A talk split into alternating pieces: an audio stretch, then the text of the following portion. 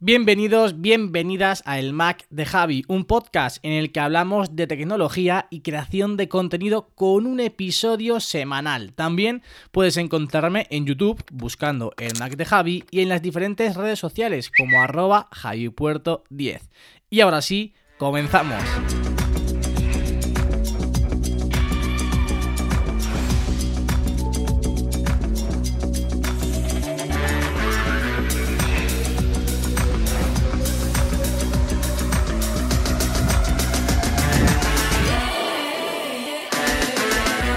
Muy, muy, muy buenas a todos y a todas. Una semana más aquí al podcast del Mac de Javi. Hoy vamos con un episodio muy tecnológico, un episodio en el que desde luego me voy a poner los dientes muy, muy largos. Hoy os quiero contar, hoy os quiero hablar, hoy os quiero, pues, digamos, revelar cuál sería mi ecosistema ideal de trabajo actualmente. No un ecosistema soñado, no un ecosistema muy, muy, digamos, exquisito, sino que, bueno, pues introducir ciertas cositas que me vendrían muy, muy, muy bien y que desde luego pues harían eh, tanto la elaboración de los vídeos como la elaboración de los podcasts mucho más sencillos, mucho más cómodos y desde luego también aportarían muchísima más calidad al contenido que creo actualmente. Evidentemente, eh, este ecosistema, digamos así, pues desde luego tendría un coste económico muy, muy alto. Así que vamos ya de lleno con, con lo que os quiero contar, con ese ecosistema, que es lo que realmente importa, ¿no?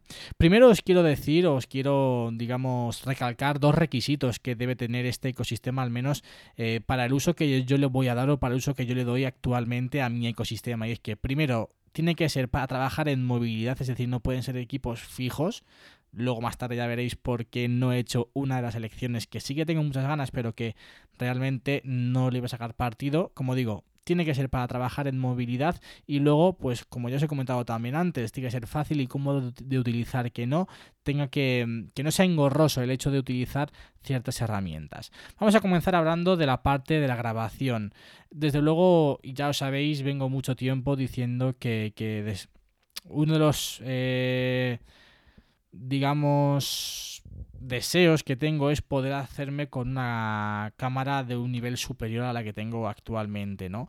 Y tengo una vista de la Sony Alpha IE perdón, la Sony Alpha ILC E7M3, no sé muy bien cómo, cómo, se llama realmente, este es el nombre que sale en Amazon, es una cámara que desde luego pues graba en 4K, es una cámara que daría un salto enorme de calidad a los vídeos, pero no vendría sola, desde luego una cámara, y es algo que he aprendido a, lo largo de hacer vídeos y sobre todo a lo largo de ver a otra gente hacer vídeos, es que es súper importante los objetivos que tienes a tu alcance.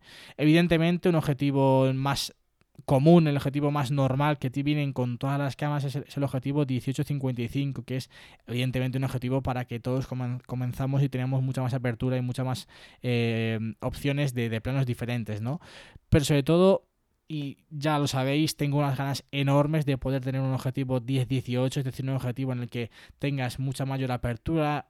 No llega a ser como una GoPro, pero desde luego eh, se ve muchísimo más, eh, o la, la, cámara capta, el objetivo capta mucho más, mucha más información, mucha más imagen de la que, de la que capta, la, la que puedo captar ahora mismo con el 1855 que tengo en mi, en mi cámara Canon. Desde luego es uno de los objetivos prioritarios eh, a largo plazo, que es un objetivo 10-18 porque a la hora de hacer blogs, desde luego, aporta muchísima más información y la imagen en sí es muchísimo mejor eh, para un blog, para bloguear no tan cerca, sin digamos que el 1855 no te aporta mucha más información de la que tienes alrededor. De hecho, tienes que estirar muchísimo la mano o el trípode para que eh, verte, de hecho, la, la cara completa. Así que un objetivo, un 10-18 sin duda eh, para hacer vlogs es, el mejor. Y también un objetivo de un 50 milímetros eh, fijo para tomas mucho más, digamos, cinematográficas, para modo retrato, para eh, vídeos en los que enfocas a un objeto y el resto se ve súper, súper desenfocado. Ese es el objetivo principal y yo creo que con esos tres objetivos, pues desde luego la calidad de los vídeos aumentaría de forma, de forma considerable y es uno de los, de los puntos, sobre todo a mejorar en cuanto al canal, al canal de YouTube. Evidentemente, eh, si te metes ya con una cámara de estas dimensiones, puedes hacer vídeos muchísimo más currados, de una calidad muchísimo mayor, y es súper importante la estabilización. Para ello, pues sí que me gustaría también adquirir un estabilizador para, la cámara principal, para la cámara grande. Hay muchísimas marcas. DJI tiene un estabilizador muy bueno, Zhiyun también tiene estabilizadores muy buenos. Bueno, hay un montón de estabilizadores para cámaras compactas, para cámaras DSLR. Así que eh, sería muy interesante uno de ellos porque sobre todo si ya te metes a hacer vídeos para empresas y digamos empiezas a trabajar como filmmaker, por así decirlo, pues es vital que la imagen esté estabilizada y vital no es imprescindible que la imagen esté estabilizada y la única manera de estabilizar una imagen de una cámara compacta, de una cámara DSLR, pues es con un estabilizador que, ojo, cuestan bastante, bastante dinero. Luego micro, el Rode VideoMic Ricote, que es el que tengo actualmente, estoy muy contento, la verdad, no tengo ninguna, ninguna pega. En cuanto a la iluminación, el aro de luz, que es el, digamos, el único foco que yo tengo ahora mismo eh, para grabar los vídeos, viene muy muy bien porque sobre todo si grabas delante de la cámara te crea una, especie de, de, aro de luz en tu ojo, que es al fin y al cabo lo que estás viendo, y desde luego también aporta muchísima iluminación. Es el único y primer foco que he tenido y de verdad, ya lo comentaba en el podcast anterior, si estás pensando en en hacer vídeos es imprescindible una buena iluminación. Y yo cuando compré, bueno, mejor dicho, cuando mi pareja, mi novia Ana, me regaló este, mm, este aro de luz, los, la calidad de los vídeos dio un salto tremendo porque es imprescindible una buena iluminación para hacer un buen vídeo. Además también estoy pensando, y esto sí que lo haré muy muy pronto, es comprar dos focos de la marca Newer con Zócalo, los típicos focos que hay cuando vas a hacerte las fotos de carnet, pues que tienen así como, bueno, y que la mayor, la mayor parte de los creadores de contenido en formato vídeo también los utilizan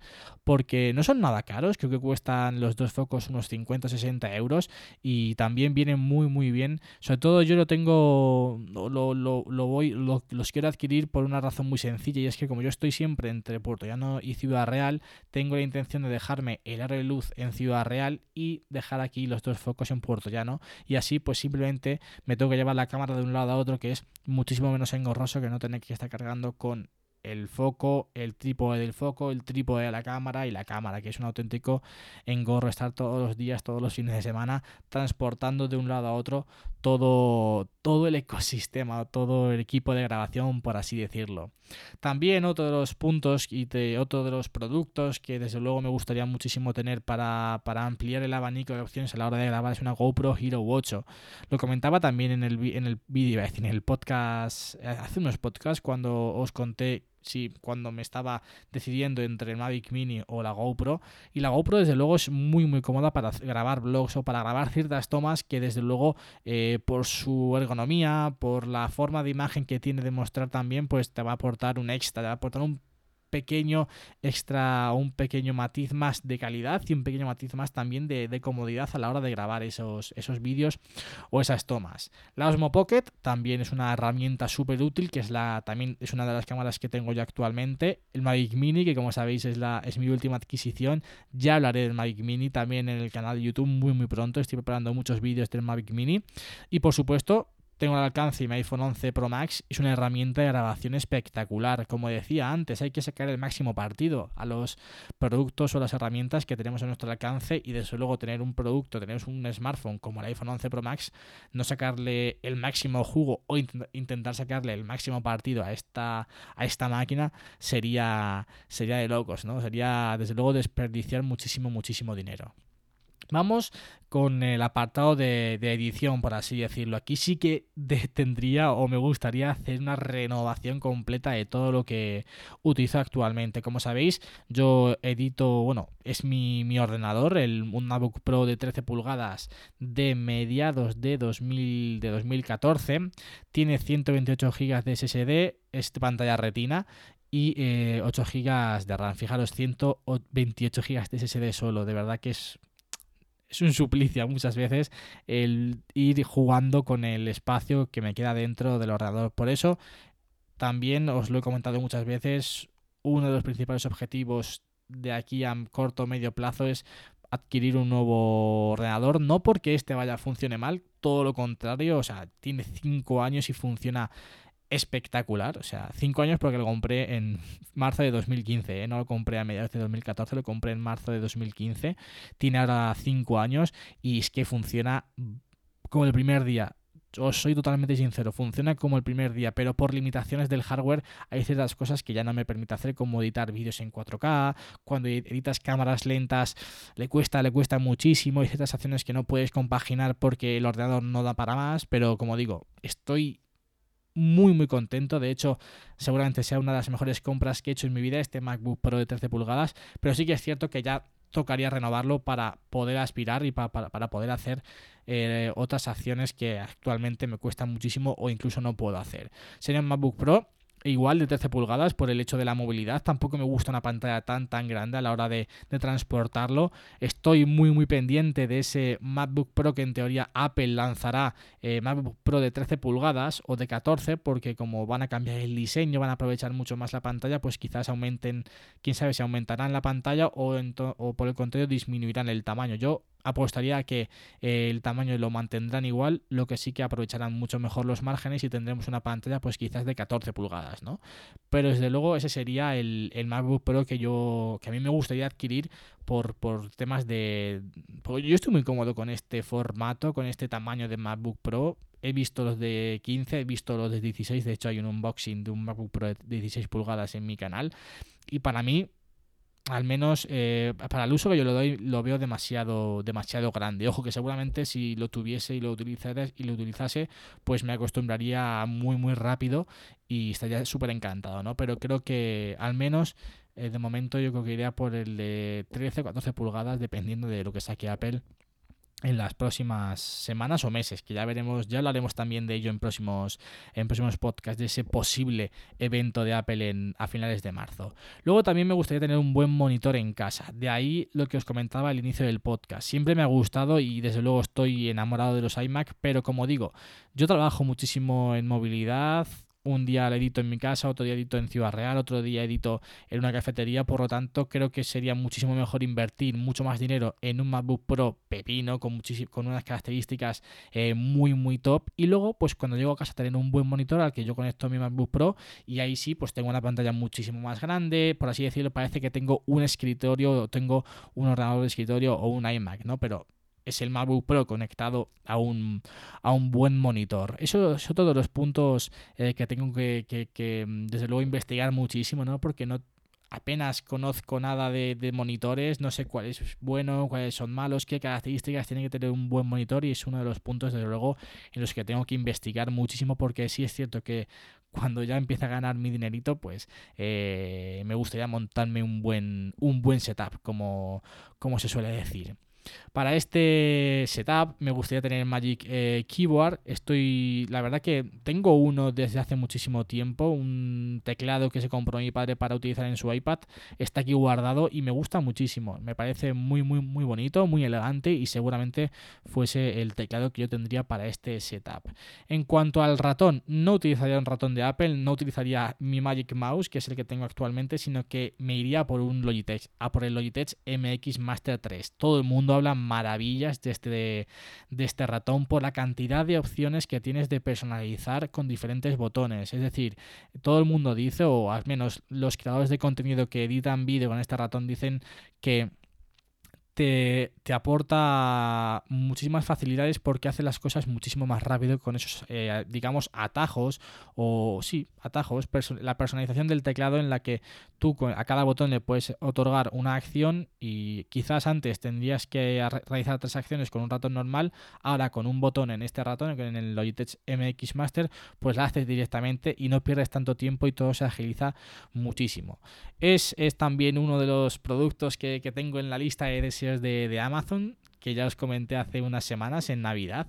Y desde luego, si, si algún día tengo la oportunidad de tener uno de ellos o de probarlo, pues, pues estaría encantado porque, porque a pesar de que el precio es mucho y es el motivo por el que yo aún no lo he adquirido, porque creo que son 80 o 90 euros de, de ratón, no tengo 80 euros, bueno, tengo 80 euros, pero no los quiero mm, invertir en un ratón. Mm, no soy totalmente sincero, pero desde luego si algún día sí que puedo permitírmelo, pues, pues lo haré porque hablan maravillas y, desde luego tiene que ser muy cómodo si puedes hacer todas esas acciones que comentan y personalizarlo de, esa manera. Por último, vamos al apartado del audio. Me gustaría adquirir también unos, auriculares Sony WH 1000XM33 o M3B, creo que es. Bueno, los eh, famosos eh, auriculares de Sony de diadema que por lo visto cancelan el ruido de una manera brutal todo el mundo también a las maravillas de estos auriculares y sobre todo los enfocaría a la hora de, editar los, los vídeos aquí en, el setup este, que en ese setup soñado, ¿no? Eh, sí que es cierto que si tuviese, como ya os he comentado antes, que elegir unos auriculares en exclusiva para todo, me quedaría con mis AirPods Pro actualmente, pero si puedo permitirme invertir un dinero para tener unos auriculares más profesionales, entre comillas, para la edición de vídeo, pues elegiría estos sin dudas, por, sin duda, por lo que os he comentado. Hablan maravillas de ellos, hablan de que la cancelación de ruido es la mejor del mercado, de que eh, la calidad de audio también es súper, súper buena, así que eh, también muchísimas ganas de probarlos y muchísimas ganas, ojalá, de en un futuro poder tener uno de ellos y poder disfrutarlo y utilizarlos para, para esa, edición de los vídeos y esa edición también de, los podcasts. Accesorios, pues aquí ya sería quizás pues un poquito más de, de, caprichito, ¿no? Aunque tampoco, tampoco lo veo como capricho. El iPad Pro, ya sabéis que estoy enamorado de los iPad Pro. Ya veremos qué es lo que presenta Apple en ese próximo evento de finales de marzo pero los actuales iPad Pro me tienen, me tienen ganado, me tienen enamorado, me tienen los ojos, vamos, es que cada vez que los, cada vez que los veo se me hacen, eh, se me hace agua la boca porque son tan bonitos, la pantalla es tan brutal, ojo, eh, que, se habla de que los próximos iPad Pro mejorarán aún más la pantalla actual y tendrán ya por fin la, la tecnología OLED mucho ojo con ese iPad, ¿eh? porque puede ser una auténtica locura. Pero desde luego, para mí, para mi trabajo, es imprescindible utilizar un iPad. Yo actualmente sabéis que tengo el iPad de 2018, pero si puedo tener un iPad Pro, pues sería muchísimo, muchísimo mejor. Evidentemente con el Apple Pencil. ¿eh? Sin Apple Pencil no voy a ningún sitio. Los AirPods Pro para editar en movilidad también, ¿no? Porque si tienes que, digamos, en algún momento elegir ¿Qué, auriculares, como siempre digo, te llevas de forma exclusiva? Pues yo siempre apuesto por, por los AirPods Pro porque son una auténtica maravilla, súper cómodos, súper bonitos y, muy, muy buenos. Lo que, lo que, la calidad de audio, la cancelación de ruido es muy buena también. Así que AirPods Pro. Una mochila para llevar todo este equipo, ¿no? Para llevar todas las cámaras, para llevar el portátil, para llevar los trípodes, para llevar los, auriculares, para llevar el, el, ratón. Una buena mochila para cámaras que también tengo vista en Amazon y que también os conté en el episodio en el que os contaba todo lo que tenía en mi lista de deseos de Amazon. Y por último, mm, esto sí que es totalmente capricho. Si tuviese mi setup, lo que haría es poner un HomePod a cada lado del monitor para que la, a la hora ya no solamente de editar, si quiero editar sin casco, sino a la hora de consumir contenido, tener dos HomePod al lado o simplemente de poner música, estoy, pues imaginaros, no sé, realizando, organizando los vídeos de, del mes o haciéndole guion de un vídeo, me pongo la música en los dos HomePod, eso tiene que ser una auténtica burrada tener dos HomePod para que te realicen ese sonido estéreo tan, tan, tan exagerado como, como muchos de, los que utilizan dos HomePod también hablan de ello, ¿no? Que, que, el sonido es brutal y que es muy, muy recomendable poner dos HomePod eh, para que ese sonido sea tan, tan, tan envolvente. Así que bueno, esto sería en líneas generales eh, actualmente mi ecosistema ideal o mi ecosistema soñado eh, para el uso que yo le doy, para el uso que yo demando, mejor dicho, a día, a día de hoy. Así que me vais a dejar que beba un poquito de agua y enseguida vamos con la recomendación del podcast de hoy.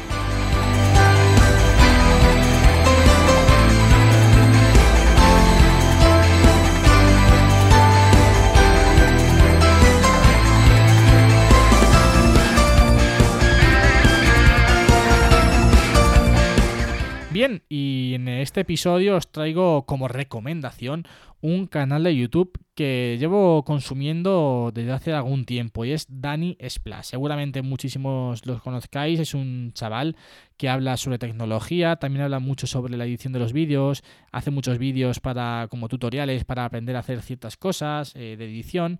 Está muy muy chulo, sobre todo destaca porque la calidad audiovisual del contenido es exagerada, es brutal, de verdad. Cuida muchísimo cada detalle, cuida muchísimo la iluminación, cuida muchísimo los, los, eh, los colores, que sea que el vídeo tenga unos colores muy, muy eh, concretos, que vaya todo en consonancia, unas tomas muy, muy curradas y de verdad os recomiendo muchísimo que visitéis el canal de Dani Espla porque vais a quedar enamorados del contenido que hace el bueno de Dani. Esa es la recomendación del podcast de hoy.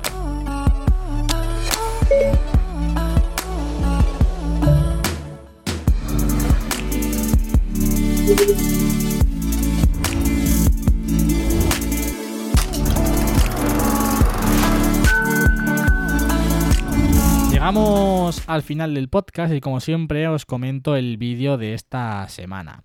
Y voy a ser muy muy sincero, esta semana he sacado un preguntas y respuestas en mi canal, en el Mac de Javi.